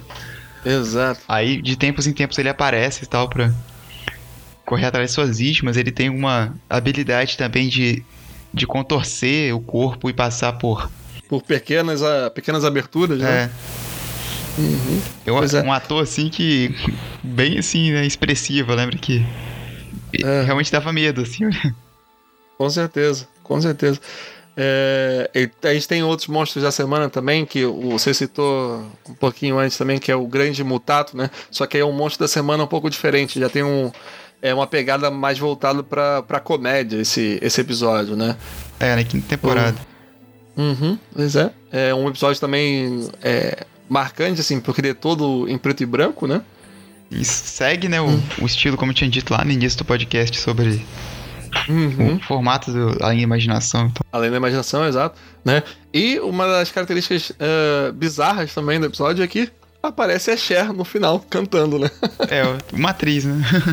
Exato. É tipo, quando o Arquivo X não surpreende na, na história, surpreende pela participação, né? É, outro, outro monstro da semana, assim, que eu, que eu me lembro bastante, é aquele capítulo que é escrito pelo eh, Stephen King, que é daquela Xing- boneca. É Xinga, né? Xinga. O nome em inglês é Xinga, né? Em português eu não. Deixa eu ver se eu acho aqui em português. É o feitiço. O feitiço, exatamente. É. Esse episódio é muito bacana. Em que é um episódio de investigação solo da, da Scully, né? Em que o, o Mulder ainda não havia desaparecido, né? Mas teve esse episódio que teoricamente eles estavam de férias, né? Então a Scully tá, alugou um carro conversível e foi sentir o- os bons ares da Nova Inglaterra, onde se passa, acho que, não sei se todos ou a grande parte dos livros do, do Stephen King, né? e ela acaba se deparando com um arquivo X lá na Nova Inglaterra. Tem outro monstro da semana também, que é o Fluckman, lá da segunda temporada. Que é o hospedeiro, que eu- foi o primeiro episódio que eu assisti do, do Arquivo X, né? Vai Uhum. ter uma referência a ele, né? No Revival. Será? Acredito que sim, eu acho que eu vi. Ah, Já, Não acho sei que já teve naquele primeiro minuto, né? Que aparece, É. acho que ele mostra uma foto dele, né? É, não sei se é aquela a única referência pontual ou se. Aham. É, não deve ser muita coisa, né? Deve ser assim. Acredito que os episódios isolados desse Revival vão fazer menções a vários outros dos antigos, né? Aham. É. O, seria muito legal se ele aparecesse, até porque aquele episódio, é, de uma certa forma, o Fluckman não teria morrido, né? Esse, esse monstro. Porque a gente sabe que ele pode se regenerar ou algo assim, né? Tem o Home da quarta temporada, né? É um episódio bem sinistro e tal. Exato, foi um episódio que foi proibido em alguns países, né? e, e é assim, é através dos monstros da semana, né? A gente entra exatamente nessa é, polêmica entre aspas, né? Porque na verdade era uma polêmica da década de 90. Porque hoje em dia a maior parte dos episódios, se a gente ah, mostrar hoje do Arquivo X, acho que é, existe muita coisa é, pior, né? Pior assim, no sentido de, de assustador ou, ou controverso que já, já foi feito. Né? Esse episódio, o Home, ele trata de uma questão muito delicada, que é o incesto, né? E que é uma família que eles se reproduzem entre si e por causa disso tem um monte de doenças genéticas. Né? E o episódio começa de uma, uma cena macabra, que é uma, a personagem feminina que a gente vem descobrir que é a mãe do, do cara, tendo um filho, esse, esse filho nascendo com várias deformidades, ou nascendo morto, né? E, e eles enterrando esse bebê né, enquanto a chuva cai. E acontece que eles enterram esse bebê tipo num campo de, de beisebol, e algumas crianças estavam jogando beisebol, ah, descobrem por acaso esse bebê enterrado. E aí chega a polícia e eles vão fazer toda a investigação, se descobre isso. Então é um, um episódio assim, bem bem complicado, né? De, de imaginar que, cara, olha, escrevi esse, esse episódio, é sobre incesto, olha que legal. e alguém aceitar fazer isso, principalmente na década de 90, né? Um amigo meu que. Assim, eu, eu noto que ele tem um certo interesse pela série, só que nunca assistiu, assim, pra valer. Né? Aham. Aí recentemente ele viu esse episódio de- desde o início, assim, e ficou até bem perturbado, assim. Nossa, cara, aquele episódio lá. Pois é, é, é assim, bizarro talvez seja a palavra que, que vai descrever a maior parte dos episódios do, do Arquivo X, né? E existem outros episódios também que foram que foram censurados, né? Principalmente aqui no Brasil. Principalmente aqui no Brasil, exato, porque a gente tem que lembrar que o Arquivo X aqui no Brasil passava na rede Record, né? Que era que é a emissora do é, como é que é o nome da profissão dele, né? Mas sem dizer o nome da profissão dele. Não sei se a gente pode falar nomes aqui no. É, uma, uma emissora vinculada à igreja, né? É, só que agora eu já falei o nome da emissora, então já era, né? Bom, enfim. É, é, é alguém ligado à igreja que, de uma certa forma, pode controlar ou não a programação do- dos episódios da, da Record. E, e quais foram alguns desses episódios que foram. Não foi só no Brasil que foi censurado, né? Nos Estados Unidos também. Alguns chegaram a, a não passar ou não passarem as reprises, né? Os que eu tenho aqui a informação Uhum. É, o primeiro episódio é o Homem dos Milagres, né? Que é o episódio 18 da primeira temporada. Uhum. Esse aí não passou pela. Foi censurado pela, pela Record e tal. O Homem dos Milagres é do. É de um garotinho que cura as pessoas, não é? É, de um, um rapaz, assim, um adolescente, Um né? rapaz. tal. Uhum, uhum. Aí eu não lembro direito, só sei que ele ressuscita, né? Tem a questão de que uma pessoa ressuscita a cada dois mil anos, sei lá, como se fosse uma referência a Jesus Cristo e tal. Aham. Tem o episódio também Os Adoradores das Trevas, que é o episódio 14 da segunda temporada. Esse aí também é um episódio bem sinistro, que Uhum. fala sobre satanismo. Ele traz todo aquele. Aquelas histórias assim que muita gente já deve ter ouvido falar de adolescentes assim americanos que assim, gostam de heavy metal, sei lá, né? Tem, gostam de Aham. jogos de RPG e tal, e que são muitas vezes associados com é, satanismo, assim, né? Por É, pura, adoradores das, das trevas, né? é, por puro. por pura ignorância mesmo e tal. Só que esse episódio Hum. ele vem a. a subverter isso aí, né? Ele meio que diz que quem realmente eram os prati- praticantes né, do satanismo eram os pais desses, desses garotos. né? Aham. Existia tipo uma, uma seita, né? Numa cidadezinha do interior e tal. Um episódio bem sinistro. Uhum. Tem também o episódio Ossos Frescos, né? Que é episódio 15 da segunda temporada. né? Olha só a segunda temporada, né? Que é, É. considerada mais macabra, talvez. Né? Com certeza, sem dúvida nenhuma. Logo em sequência aí dos Ador- é, Adoradores das Trevas tem o. Esse episódio aí, Ossos Frescos, né? Que mexe com voodoo, fala sobre. Uhum. Que é o que passa no campo de, de refugiados haitianos, né? É, isso aí. Uhum. Também tem um episódio também muito sinistro, os Calussares, que é o Uhum. episódio 21 da segunda temporada, né? Isso. Que tem aquela bruxa assustadora, que na verdade é, é uma avó, né? Uma bruxa romena lá e tal. Uhum. Tem a questão da, de uma criança, né, que é possuída pelo. pelo. É por, um- pelo espírito do irmão que morreu, né? Acho que é isso, né? Acho que sim. E tem na terceira temporada também um episódio de revelações, né? Que ele foi vetado não só aqui no Brasil, mas em outros canais de TV a cabo também. Aham. Esse é o, aquele que o garoto começa a apresentar aquele fenômeno estigmata. É, isso aí. Uhum. Que ele começa a sangrar na- nas palmas das mãos, não é isso? Na, na cabeça também. Que são, né? São os machucados que Cristo sofreu quando estava sendo crucificado, né? É, pois é, é, são temas mesmo delicados, né? Para emissoras religiosas. É. Acho que nesse ponto tem até uma curiosidade do- dos anos 90, que houve uma época em que a Rede Record ela decidiu não transmitir mais eh, os episódios do, do Arquivo X, né? Eh, e isso gerou assim um bombardeio de mensagens dos fãs que não tinham TV a cabo e que queriam continuar assistindo a série, né? Eh, de mensagem, eh, de cartas, de. Acho que a internet estava começando, então foi de, de e-mails ou de fax também, na época, que usava-se muito, né? É. E a ponto de Fax que. Modem Dona Scan. Pois é, há essa brincadeira com os dois, né? Mas a, a ponto assim da, é, dos funcionários dessa, da, da emissora não conseguirem produzir, porque estavam a todo momento recebendo essas mensagens. A, a linha estava tava ocupada, o fax tava, já tinha acabado o papel, enfim. E que então eles resolveram continuar exibindo o, é, o arquivo X até o final, né? É, e assim, a gente agradece bastante a emissora por ter exibido o, o arquivo X até, até o final. Ao mesmo tempo, foi complicado para quem assistia apenas pela Record, porque algumas vezes eles mudavam o horário de transmissão sem avisar a pessoa que estava acompanhando, né? É, porque assim, se você um seriado passa um determinado horário no tal dia, quando se você não assiste muito esse canal, num determinado horário, tal dia, você coloca lá para assistir. E de repente você era surpreendido com alguma outra coisa que estava passando lá que não era o, o arquivo X, né? Não, nos dias de hoje, né? Tipo, é praticamente impossível você seguir uma série assim em TV aberta, assim. É, é, é impossível. Era complicado na época, imagina hoje, né? Pois é. É, então, tinha vezes que o arquivo X era transmitido na sexta-feira, tinha vezes que era transmitido na segunda-feira, tinha vezes que era transmitido no sábado. Era realmente muito, muito complicado acompanhar naquela, naquela época, né? É, outra coisa que o Arquivo X marcou muito todo mundo que, que assistiu e, é, e alguns outros seriados também, a partir do, do momento que o Arquivo X fez, eles é, começaram a fazer também, foi que existem alguns personagens que são importantes para a história do Arquivo X, mas que eles não recebiam nome. É, e sim apelidos. Né? Dificilmente o nome deles é, são mencionados ao longo do, do episódio. Né? Alguns personagens que a gente tem marcantes aí, que a gente, a gente conheceu como Garganta Profunda, que era um dos informantes do, ah, do Mulder né, ao longo da primeira temporada.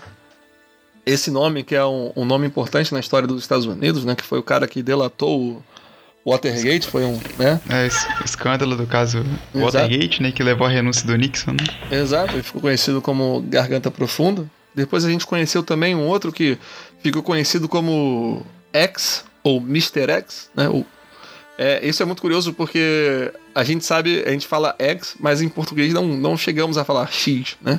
Senhor X, ou pelo menos eu não me lembro. Se alguém se lembra de dublagem e tal falando isso, pode deixar aí é, nos comentários pra gente. Mas é, eu também não me lembro do, de alguém mencionar ele no. É, fazer referência a ele no seriado como X, né? Como aquele cara conhecido como X. Que ele era. Foi, seria o sucessor do Garganta Profunda para o Mulder, né? O é. cara que dava mais informações para ele, né? Pra galera mais antiga aí, que não é o nosso caso, né? Ele fez o. Ele fez aquela série Anjos da Lei, né? Série do. Pois é. Do Johnny Mas... Depp lá, que, se eu não me engano, começou em 87, foi até 92, um negócio assim. É não, é, não é muito nosso caso, não, mas eu lembro de ter assistido alguns episódios quando eu era pequeno. ah, não, eu lembro de um. Só um, um flash de memória de um segundo só. É. Pois é. E, e tinha outros personagens também que faziam parte da trama principal da conspiração governamental, faziam parte desse tal sindicato, né? que é uma aliança de várias, uh, vários homens de diversos países em que tinham a intenção de abafar as notícias sobre extraterrestres. Né? Na verdade, eles tinham um trabalho mais importante, que, que era sobre uma é, invasão alienígena ao planeta Terra. Né? Eles haviam feito um acordo com essa raça alienígena que ia é, invadir o planeta Terra e, paralelamente a esse acordo, eles estavam desenvolvendo uma tecnologia para tentar evitar essa, essa invasão. Né? E um personagem marcante ali, que seria tipo o chefe lá do, do sindicato, ficou conhecido como o Homem das Unhas Bem Feitas. Né? E tem outros personagens também do sindicato, mas uh, uh, eu só conheço, a gente só conhece eles pelo nome em inglês. Seria uh, First Elder, Second Elder e Third Elder. Seria tipo o primeiro ancião, que ficou como se fosse o, o, líder do sindicato depois que esse homem das unhas bem feitas já não, não estava mais no cargo, digamos assim, sem dar muitos spoilers. Eu tinha o segundo ancião, né, o second elder, e o, e o terceiro ancião, é que apareceram é, muito pouquinho, né, coisa em, em, um episódio ou, ou dois episódios, né? Mas é, são, eram personagens que estavam lá no fundo e que não tinham nome, apenas receberam apelidos, né? É, me parece que o Lost, um seriado que veio depois do, do Arquivo X, também utilizou essa estratégia para se referir a alguns personagens, como era o caso do, é, dos outros, né? Primeiro tinha um apelido, depois até a gente parece que ficava conhecendo o nome, um nome ou outro do, desses personagens, né? Mas o Arquivo X utilizou muito, muito esse recurso, o que dá uma, é, uma característica bem interessante pro, pro seriado. Você pensar num personagem que é atuante, participante do seriado e que ao mesmo tempo não você não sabe o nome dele, né? Tem tudo a ver com conspiração. É, um, uma outra coisa que, que surgiu é, nessa época do Arquivo X, que o Arquivo X estava atraindo uma legião de, é, de fãs, todo mundo comentando a respeito, que foi a questão dos spoilers. Né? Hoje em dia, com, com a internet, é muito difícil você conseguir evitar spoilers, né? Exato, vide aí o, a, é, questão do filme novo do Star Wars de uma rede social. E se você não foi ver na estreia, putz, você, se você foi como eu que não foi ver na estreia, você deve ter recebido alguns spoilers, né? A ponto até da. Acho que teve uma extensão do Google Chrome, né? Que é para bloquear spoilers relacionados ao Star Wars, né? Exatamente. Né? E essa preocupação com os spoilers, os spoilers surgiu mais ou menos nessa você. época do, do Arquivo X, por causa do. É, desse arco de episódios relacionados com a mitologia da série, né? A pessoa que ainda não tinha, é, não tinha visto podia ficar nessa expectativa do que é que ia acontecer é, posteriormente, né? E podia perder um pouco da diversão de descobrir como que tudo acontece se alguém é, comentasse ou se lesse alguma coisa, né? Isso, isso é, eu me lembro muito de ver essa, esse aviso de spoilers exatamente em relação a fanfiction. Eu acho que o Arquivo X proporcionou um boom em relação a fanfiction. Na década de 90 existiam vários sites que eram só sobre fanfiction de, uh, de Arquivo X. Né? No caso, talvez eu esteja enganado quanto ao nome, mas eu me lembro de um que se chama Fonte X. que era .com.br, em que tinha uh, um monte de fanfiction de arquivo X, tinha um monte de, é, de autores de fanfictions que faziam suas próprias temporadas da, das fanfictions, né? Desenvolviam toda uma história paralela à série, ou se adiantando uh, a série. Eu lembro de. Eu não lembro se era uma autor ou se era um autor, mas que era. escrevia em inglês, né? Era uma gringa ou um gringo, e era o nome era One. One de, de um, né? E ela tinha. Era uma muito famosa e tinha toda uma temporada de, de arquivo X na, nas fanfictions. E geralmente nas fanfictions, quando você pegava para ler, no cabeçalho vinha informando. É, dentro de qual período ela se passava da, na história do Arquivo X, se era entre a primeira e a segunda temporada, ou se era na quarta temporada, e via também um aviso lá de spoiler. para você, se você não assistiu até determinado episódio, né, para você se manter afastado e não ler essa, essa fanfiction. Então foi assim, é, o primeiro contato que eu tive com spoilers foi nessa época de, de Arquivo X e que eu vi isso crescendo, né? Certo. Pois é, teve uma outra questão muito uh, marcante que acredito que o Arquivo X uh, inaugurou e que possivelmente tenha sido um dos uh, únicos seriados ou principais seriados que, que te, é, que, que deixaram seus fãs divididos, né? Entre pessoas que apoiavam o relacionamento do Mulder e a Scully e pessoas que rejeitavam isso como uma, é, uma possível história no futuro da série, né? Que o Mulder e a Scully ficassem juntos, Existem né? três o... é, categorias né, de fãs de, de Xers. Pois é, dizem que existem três, né? Você se encaixa nessa que tá no meio, né? É, eu, sou, eu fico meio em cima do muro. Exato, né? E essa palavra de, das pessoas que defendem relacionamento, hoje em dia ela é muito conhecida, porque existem outras séries que, que também usam essa mesma receita, né? Que é, seria a palavra shipper. É, quando você defende o relacionamento de um, é, de um casal, ou de dois protagonistas de uma série, é, se diz que você está chipando aquele casal, né? Que você é shipper em relação àquele casal. E Arquivo X começou com essa história de, dos shippers apanharem que o Mulder e a Scully ficassem juntos. Né? sabe que o pessoal ainda conseguiu, tipo, sofisticar ainda mais isso, né? Uhum. Mas tá ligado que hoje em dia falar de shippers, no caso, você mistura o nome do, do casal, né? Ah, eu tô ligado, Tem isso também. né? Igual, tipo, Exa- lá na, na série do Flash, por exemplo, que eu tô assistindo atualmente, tem o Barry Allen com a, sei lá, com a Caitlyn Snow, aí chama de Barry Snow.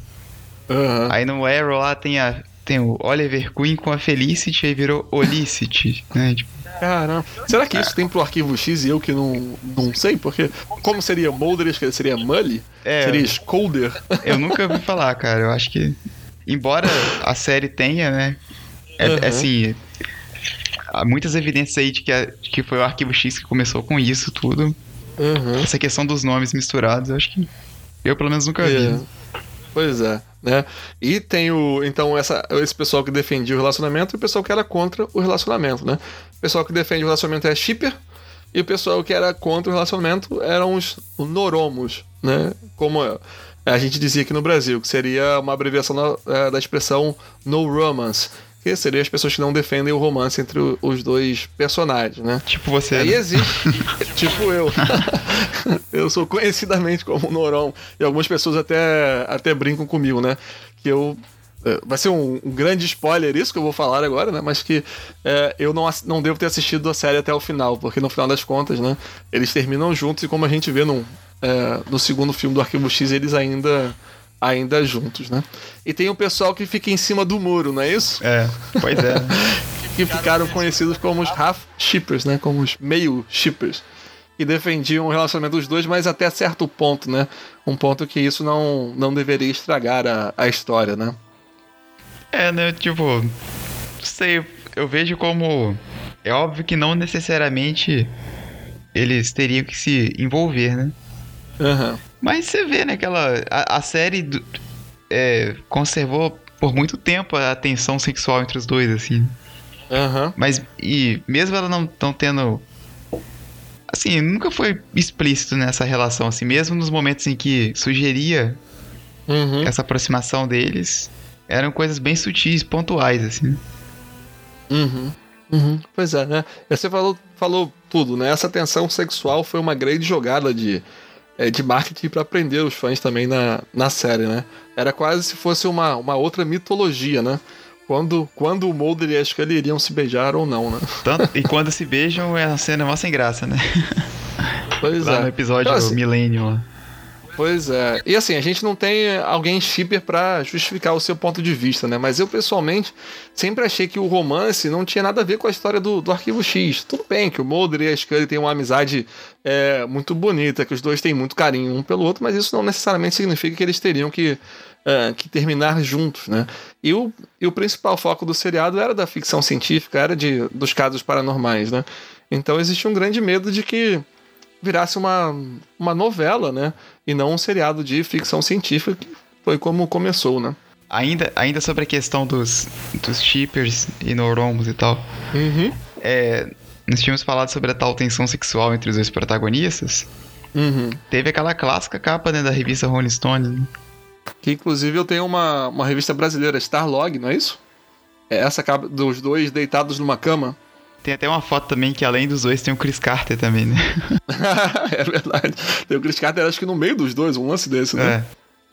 É, pois é, né? Era. O marketing, a maior parte do marketing da série era feita exatamente em cima do relacionamento dos dois, né?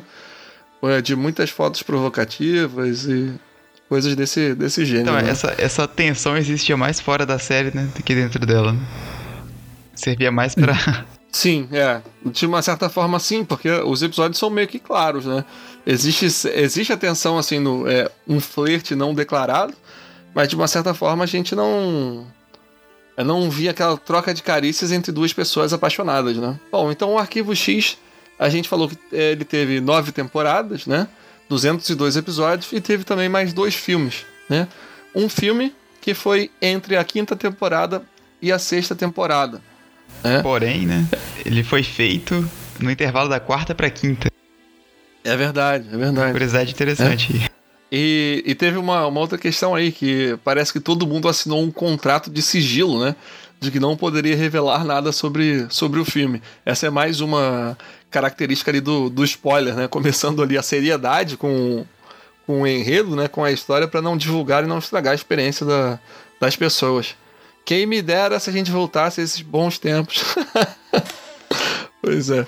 Ah, e esse filme ele foi muito importante na série, né? Ele é, é, possibilitou que várias pessoas descobrissem o Arquivo X também, quando foi pro, pro cinema. E, e ele precisou ser escrito de uma, de uma forma é, em que os fãs antigos gostassem, né? E os fãs novos também pudessem assistir. É, eu acho que, tipo, apesar dele ter sido orientado pra esses dois públicos, ele Uhum. acabou tendendo a ser mais é, representativo para os que já eram fãs, né? Exato, porque era um filme que trabalhava com a mitologia da série. Eu acho que a, a, a introdução aos novos telespectadores só se resumia naquele discurso do Mulder bêbado lá, que ele fala, ah, eu sou.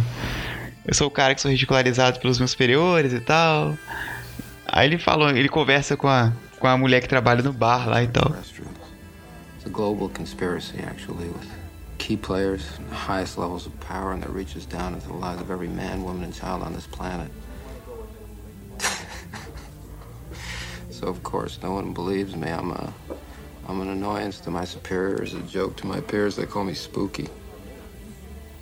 Spooky Mulder. E também o fato de que o filme também trouxe uma certa. É, como que eu vou dizer? Os fãs também ficaram meio assim, né? É, o filme não tratava exatamente. Ele meio que não tratou exatamente da mitologia, né? Só Pois é, foi, foi algo, ele iniciou uma nova mitologia, né? é, foi algo que foi consertado no, no episódio seguinte, né? Da sexta temporada, né? Uhum. que mostrava lá um. É porque todo mundo já estava acostumado a ver os alienígenas sob formas É. humanoides e tal, né? E o filme meio que Aham. apresenta aquele tipo alienígena que é um monstro, assim, então. Uma forma mais animalesca. né? Animalesco aí que. Aí, aí depois eles consertaram, fa- é, dizendo que isso era uma etapa, né? Inicial do. Exato, o tipo, porque é, esse era um desenvolvimento de um vírus alienígena, né? Só que até onde a gente conhecia o vírus alienígena, ele tinha um processo diferente. E no filme eles apresentam um vírus alienígena que tinha ficado é, congelado, né? Numa época da. Na, na época da Era do Gelo, uma época pré-histórica, né? Na vida aqui no planeta Terra. E que foi acidentalmente é, redescoberto, né? Nos, nos, Estados Unidos, né? E a, ideia do filme é bem interessante porque ele não é uma, uma história isolada, o que é completamente ignorada, né? Foi como você falou, é, o assunto dele continua no primeiro episódio da, uh, da sexta temporada. Então, os acontecimentos desse filme influenciam diretamente toda a mitologia da série, toda a história da, uh, da série, né? Existe até na Uh, uh, não lembro se é a oitava ou nona temporada, em que mostra uma, uma agente da FBI que é tipo fã do Mulder e da Scully. Oitava temporada, é? final da oitava temporada. E que ela faz uma pergunta relacionada ao filme, né? É pra, pro Mulder responder e tal, o Mulder dá uma enrolada lá e acaba não respondendo ela de qualquer jeito, né? A gente fica sem a resposta. Mas então, assim, é um acontecimento que, que teve lá entre a quinta e a sexta temporada e que até a oitava temporada, né, conservava-se um mistério ou, ou ainda informações que a gente queria ter sobre o, sobre o filme. O que foi bem diferente do segundo filme do Arquivo X. É, mas ainda voltando com o primeiro, hum. Uhum. Outras coisas que eu queria reforçar também que nós não falamos o nome do filme, né? ah, é verdade. ai, ai. E qual é o nome do filme, né? Ele foi. É... é o nome do filme é Fight the Future, né? X em português ficou, ficou Resista ao Futuro. Resista né? ao Futuro, foi lançado em 1998. Uhum. É, outras coisas aqui que eu queria falar sobre ele também, sobre as pontuações, né? No, no uhum. Por exemplo, no Rotten Tomatoes, né? Que é uma pontuação da crítica especializada, ele tem 64 tomates, né? 64%, né? Aham. Uhum. Seria tipo 6,4 sobre 10, né? É, e, e com relação à audiência seria 72%, né? Ah, tá. A audiência de pessoas que foram assistir o filme. É razoável, é uma nota competente, assim. Acredito que sim. É, principalmente por ele ser sobre um seriado, né? Não é sobre um tema que vai atrair qualquer pessoa, né? E é uma história que que tem ligação com a mitologia da série, né? É, é, mas é um filme assim que ele consegue é, unir assim, trazer é, né, o, é, o, discurso da série como uhum. para uma linguagem cinematográfica. Você vê que ele é bem competente, Sim. tem umas tomadas, a trilha sonora e tal. É, com certeza. É, no final das contas, ele foi um bom filme, né? Algo que. É, não sei se é pioneiro isso, Uh, ou bem diferente de se ver entre a, a, a, as séries, né? Tem até uma brincadeira que aquele um seriado de comédia americano chamado Community faz, né? É que são é, seis temporadas e um filme, não é isso? É, isso aí é, acabou. Isso foi falado lá na segunda temporada da série, se eu não me engano. É, pois é. Que é uma brincadeira, que é tipo a receita. Uma boa receita, ou quanto que o seriado deve ficar no, no ar, né?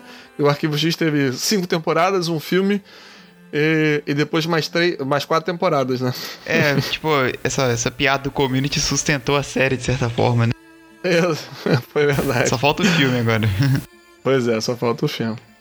É, então, chegamos no segundo filme do Arquivo X. É, esse aí já, é já não teve o mesmo resultado que o primeiro, né? Pois é. é. Eu não sei nem como falar, assim, motivado a respeito desse segundo filme. Então vamos começar pelo nome dele, né? O nome dele é, eu quero acreditar, não é isso? I want to believe. Né? Que é a, a frase, mais, talvez uma das frases mais marcantes de todo o seriado do Arquivo X, que estampa o pôster do Mulder durante né, é, todo o seriado, que está no escritório do, do, do Arquivo X. É, e eles fizeram um filme que não tinha nada a ver com a mitologia da série. Né? Vale, vale lembrar que o segundo filme do Arquivo X uh, foi lançado em 2008. A série terminou em 2002, não é isso? Sim, 2002. Seis anos pois é. depois é. o filme foi lançado. Seis anos depois, um filme do Arquivo X. O Arquivo X tinha levantado uma grande possibilidade que era da, de uma invasão alienígena no planeta Terra. Então, se você vai fazer uns seis anos depois sobre um seriado que terminou com tantas coisas ainda por acontecer, o que você espera? Que o filme vai retomar isso. E então o segundo filme do Arquivo X veio como um monstro da semana. é, então, ele ele foi assim frustrante, né, com relação a isso. Sim. Ele acabou sendo assim, ao invés dele, todo mundo esperava que fosse um filme que amarrasse as pontas soltas e deixado, deixadas no final da série. Uhum. Mas ele apenas cumpriu o fato de.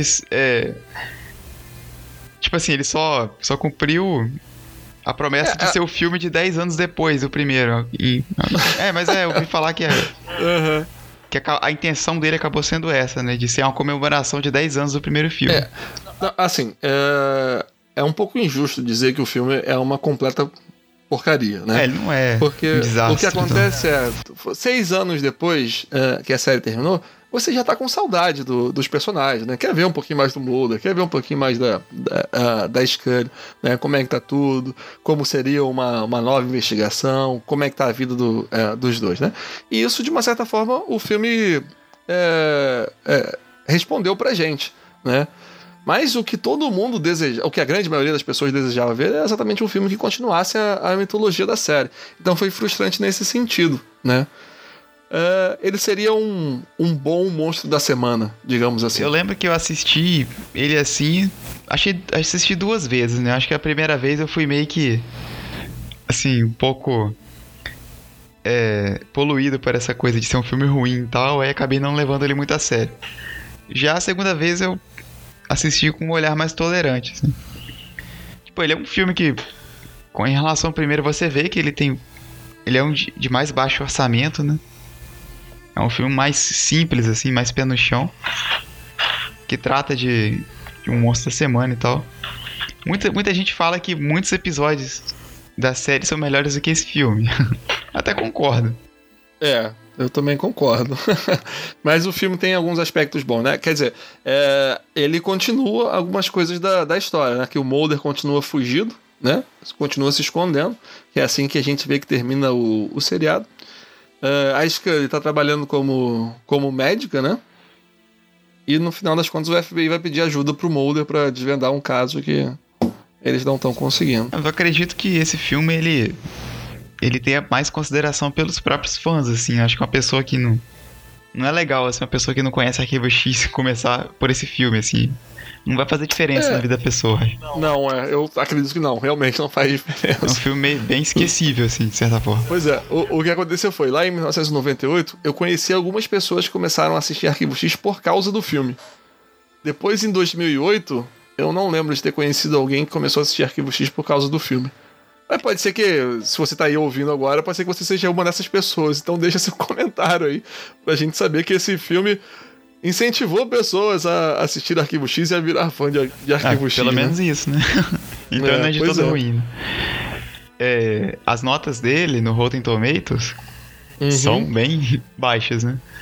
Uhum. É tanto é, com relação aos tomates e a, e a, pipoca, né? Tipo, a crítica especializada uhum. com relação a audiências é 32%.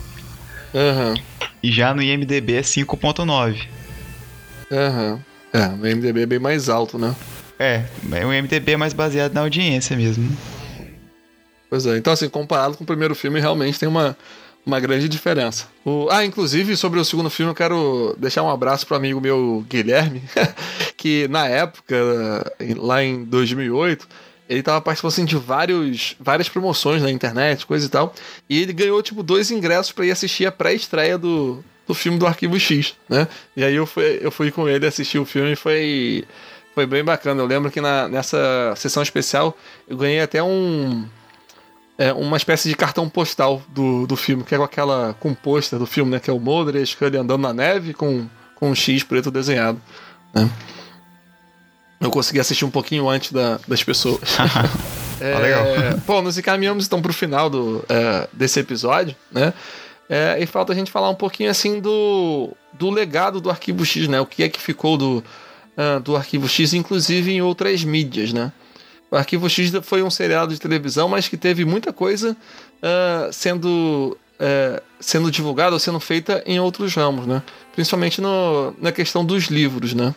É, os livros, eles têm aqueles já conhecidos episódios adaptados, né? Aham. Uhum. Eu lembro de ter lido é, o episódio quando a noite cai num, num livro. Sim. Eu não lembro eu, quantos eu lembro, exemplares. Eu lembro, pois é, eu lembro inclusive que tinha uma informação nesse livro que a Scully era faixa marrom de karatê. não sei se isso condiz com a realidade ou se é mencionado em algum outro momento, mas eu lembro de ter, ter visto isso. É, esses. Eu confesso assim que esses livros assim eu passei batido, assim. Eu não, uhum. não tive muito interesse em, em, em, ler adaptações dos episódios. Uhum. Aí eu corri atrás de alguns livros que são é, de acontecimentos que não que são contidos na série de TV. Né? São Aham. aventuras inéditas, né? Aham. Eu tenho até três deles, né? Que é o, o Ponto de Impacto, que é Uhum. escrito pelo Kevin J. Anderson. É um livro bom, assim, eu gostei de quando eu li. Ele é ambientado, acho que na segunda temporada, se eu não me engano. Ah, isso que eu ia te perguntar, em qual época que se passa essas histórias, né? É, eu, eu não lembro se é na primeira ou na segunda temporada. Eu acho que é na segunda. Mas, mas esses livros com, com histórias em que não, eh, não apareceram no seriado, eles não são histórias mitológicas. São, são tipo monstros da semana. É, ele. Eu lembro que ele até cita, né, que ele. Aquela fobia que o Mulder tem com, com fogo, fogo, né? né? Que na primeira Uhum. temporada fala isso. E, e fala um pouco, assim, do, do, do passado da Scully, assim, mas de uma forma bem genérica, assim. Aham. Eu lembro que ele abordava a questão da, de um teste nuclear e tal. Uhum. mas que no final ele foi tomando um rumo mais místico, assim, né? De. Tinha um. Um personagem lá que ele foi afetado pela radiação, né? Da explosão da bomba e tal. E com isso ele.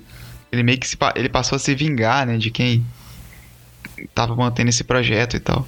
Não lembro muito Uhum. bem, assim. Eu tenho, Uhum. tenho até vontade de ler ele novamente. É. Mas parece um, um episódio clássico, assim, de Arquivo X, né? É. Assim, Uhum. eu, eu lembro que ele é bem escrito, assim.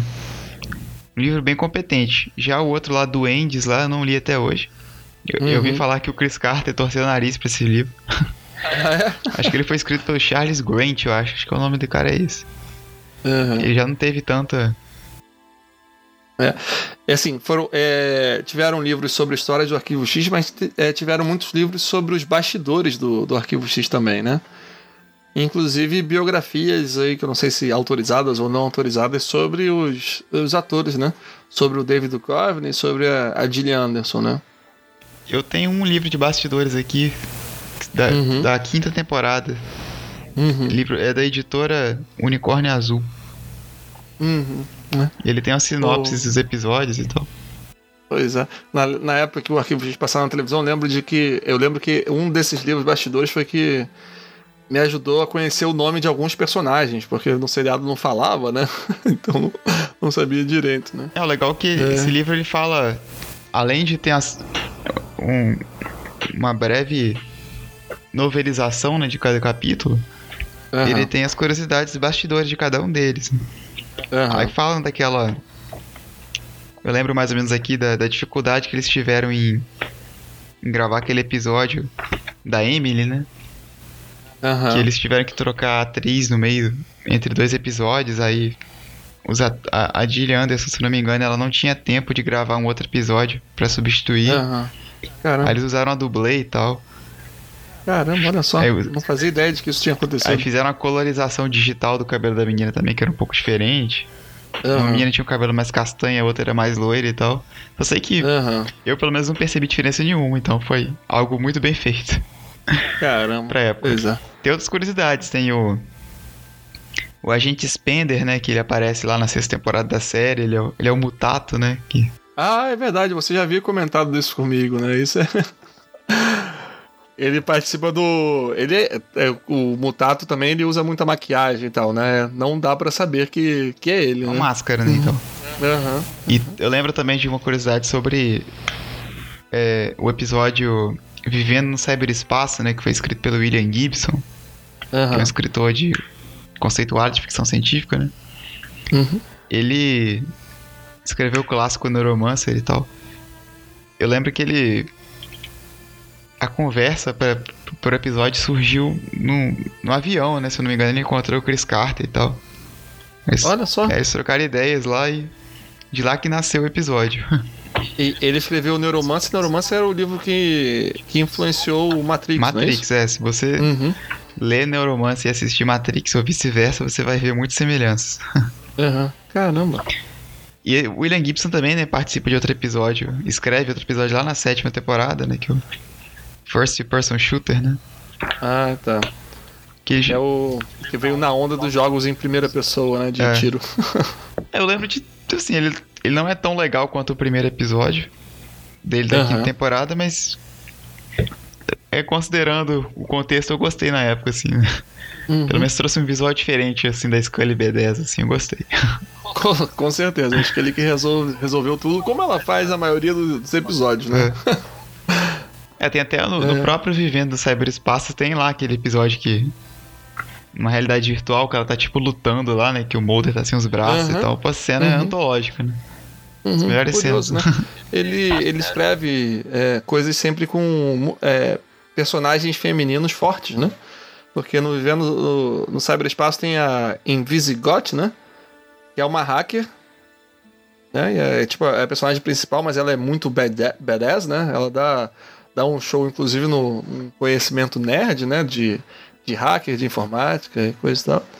E nesse, no First Person Shooter, né? Tem a, a Scully que que resolve, resolve tudo. Né? Tem uma, uma vilã também. né? E a, e a menina, que é a programadora e que, que ajuda a fazer o jogo. A também, primeira né? personagem que você falou foi do Vivendo no Cyberespaço? É, não é isso? É, né? Ela. Eu lembro de uma passagem desse episódio que. Ela tinha um visual toda de roqueira, assim, né? Aham. Ela Com parecia. sombra no olho. É, sombra no olho, ela parecia a baixista do Smashing Pumpkins, a Darcy, né? Aí eu lembro que a Scully até faz uma piadinha assim, né? Com ela, assim, e você, o que, que você faz da vida? Você é baixista em alguma banda de rock? Fala com ela assim, É, tipo, tratando com desdém, assim, né? Aham. Uma Pois é. alfinetada, assim. Normal. Eu associei com, com a banda. Porque né? a, o- porque a Invisigote era invocada também, né?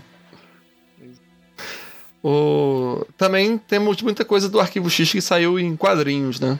É, teve uma primeira leva de quadrinhos aí que saiu na década de 90 mesmo, Aham. pela editora Tops, né? Uhum. Ela. né, acredito que ela, ela está sendo republicada agora, né? Pela IDW, né?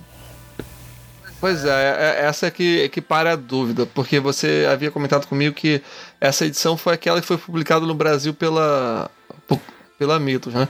Que, que teve quatro revistas, mas que a história não estava terminada, não é isso? É, eu, eu não lembro quantas edições. Acho que devem ser cerca de 40 edições americanas, não lembro.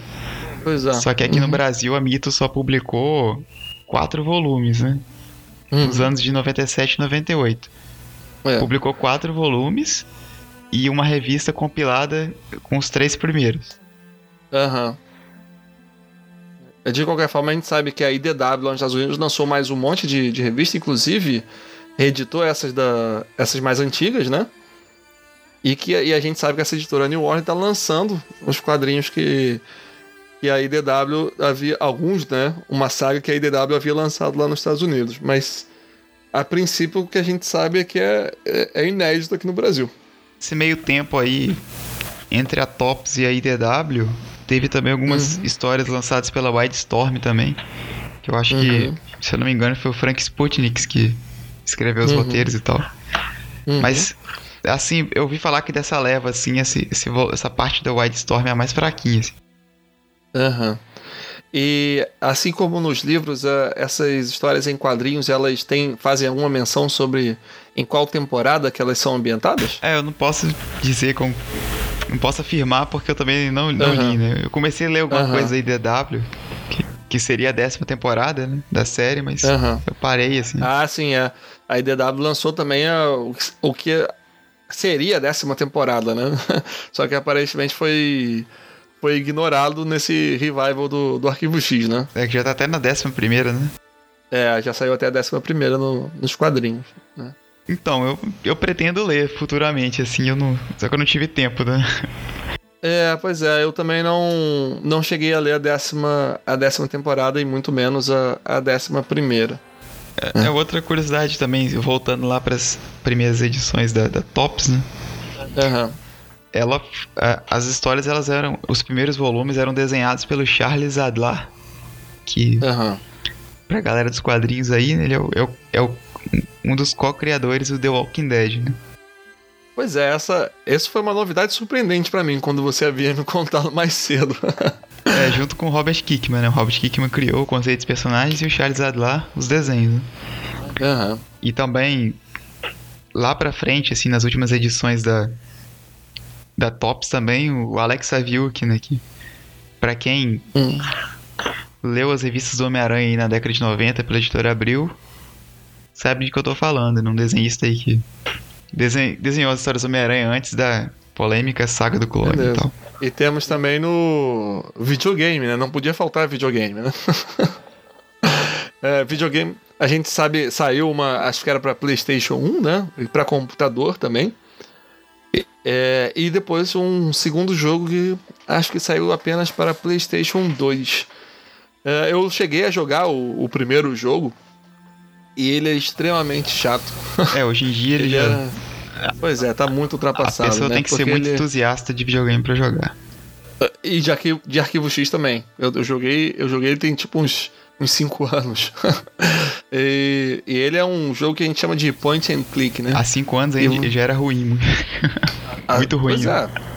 Ele foi la- lançado há muitos, muitos anos atrás, né? Acho É, que antes da, final- da série terminar. final dos anos Na década de 90, 90. É. pois é. Então, assim, pra época até poderia ser alguma coisa que mostrava.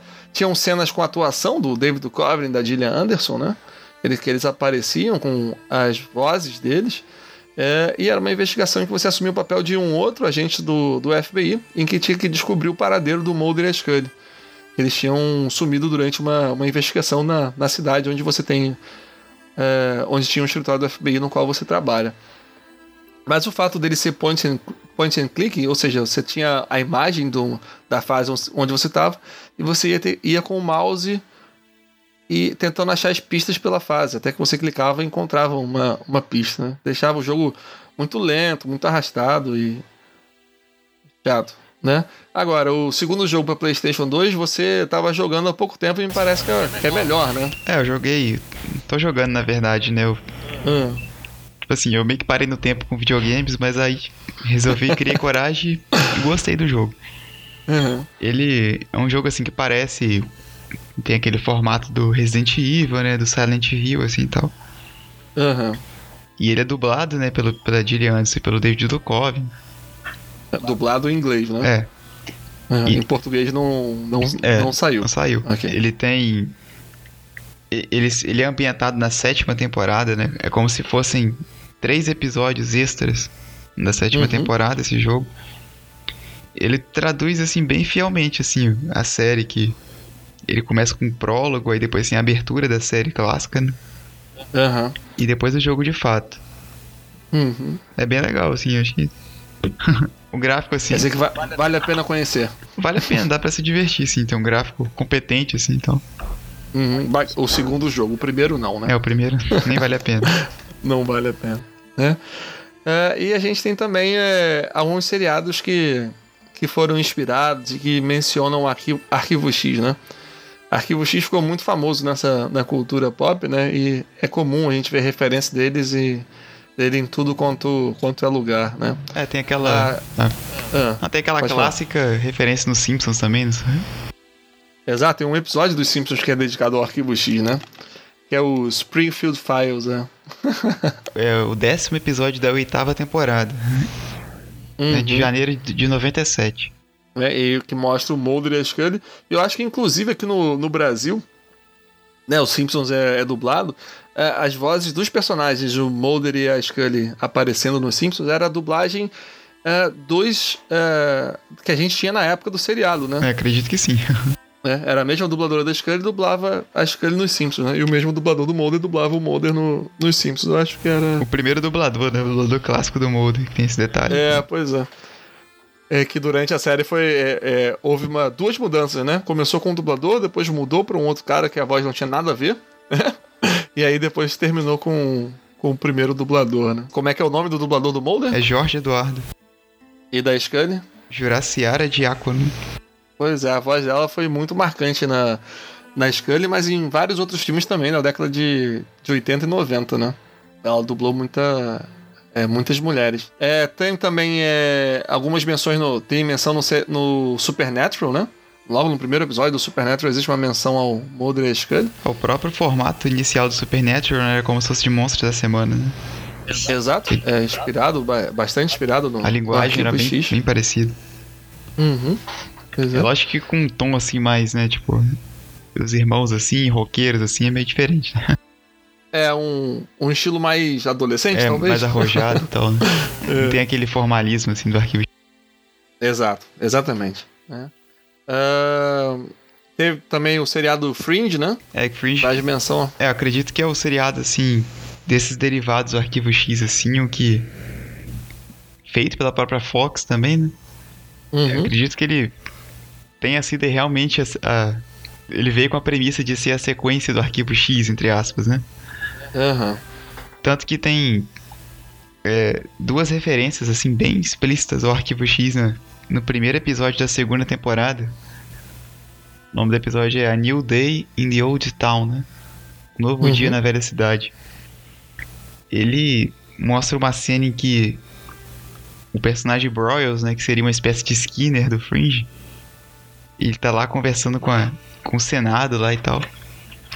Aí o senador meio que fala que a divisão Fringe e a divisão X tem dado muito trabalho pro, pro governo, pro, FD, pro FBI, né, nos últimos 20 anos e tal.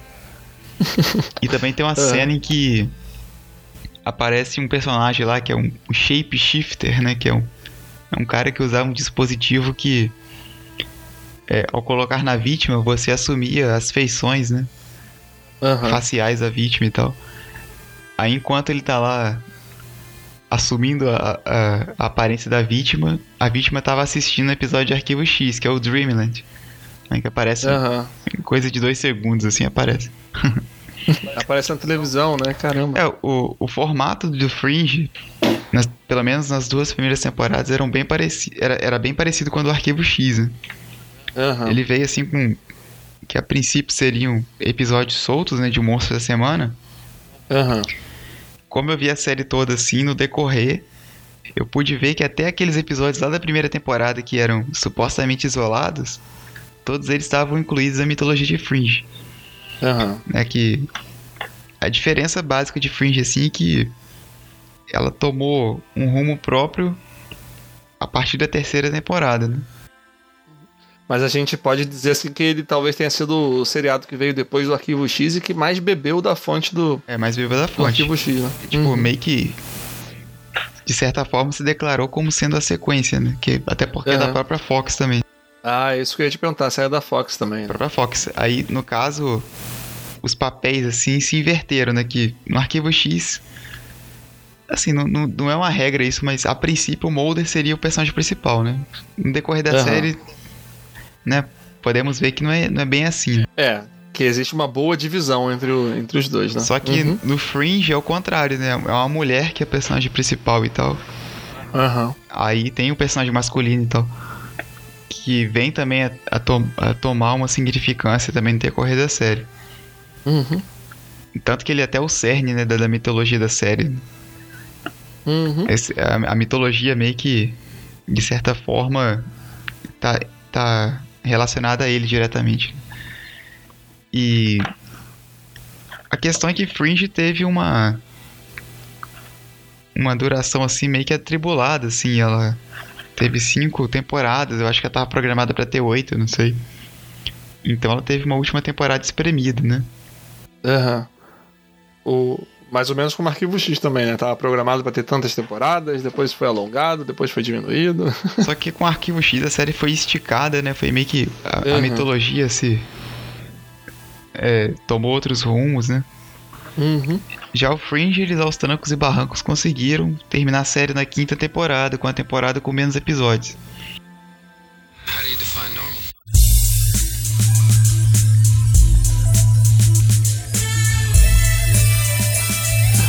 É, então a gente pode deixar um abraço aqui pro. É, para alguns amigos que estiveram próximos né, nesse momento que a gente estava pensando em fazer o, esse episódio da Resistência Rex, né? É, que inclusive é, vão participar de, é, de alguns episódios com a, com a gente, né? Que é o, é o Andy e a Camila. né, os dois a gente conheceu eles no, no fã clube também do Arquivo X Brasil, né? A gente já havia deixado ao longo do, é, desse episódio um abraço pro Márcio, que havia. é, o cara que surgiu com a ideia de fazer um podcast lá atrás, né? E que a gente está finalmente colocando ela em prática agora.